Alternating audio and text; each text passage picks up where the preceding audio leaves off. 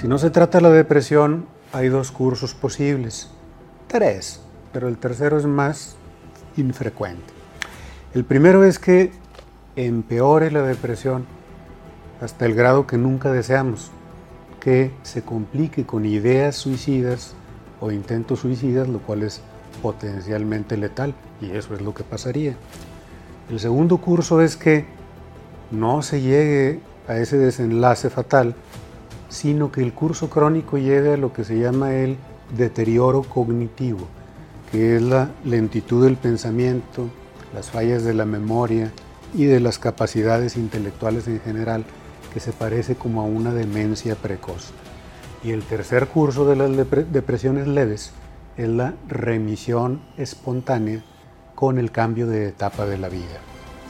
Atendemos todas las depresiones porque queremos evitar el primero y el segundo curso.